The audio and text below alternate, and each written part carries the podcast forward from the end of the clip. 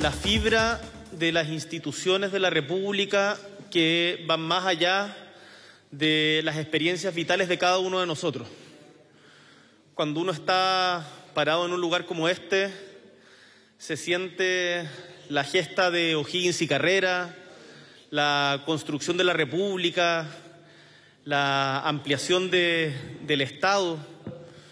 Me imagino la revolución del 24 o del 59, del siglo XIX. Me imagino a Arturo Alessandri Palma firmando la constitución del 25 que dio origen a este tribunal.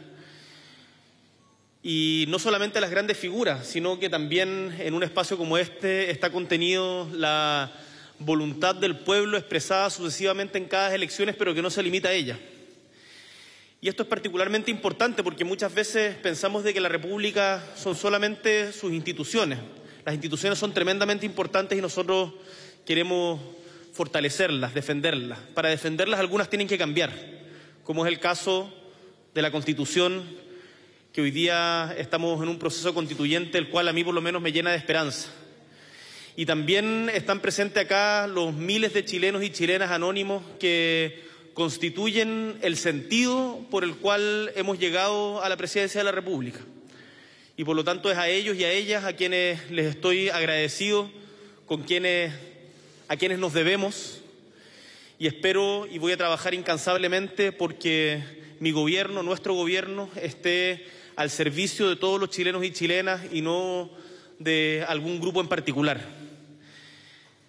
Cuando conversamos y cuando uno mira a las diferentes instituciones que estaban aquí representadas en los ojos de sus representantes, el Banco Central, el Tribunal Constitucional, el Senado, la Cámara de Diputados, el Servicio Electoral, el Tribunal Calificador de Elecciones, la Corte Suprema, la Convención Constituyente, la Convención Constitucional, por la cual tanto hemos luchado, la verdad es que se erizan los pelos.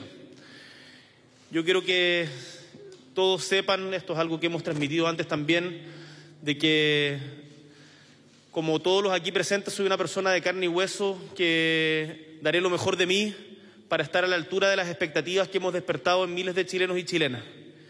Y sepan de que tomamos como equipo, con la mayor responsabilidad, el desafío que nos han entregado y la voluntad de estos ocho millones de chilenos y chilenas, más de ocho millones de chilenos y chilenas que han participado en la última elección y, por cierto, también de quienes no fueron a votar para construir un país más justo, un país más digno, un país más igualitario y en donde todos tengan el derecho a ser felices sin importar el lugar de origen, para que este no determine el lugar de fin.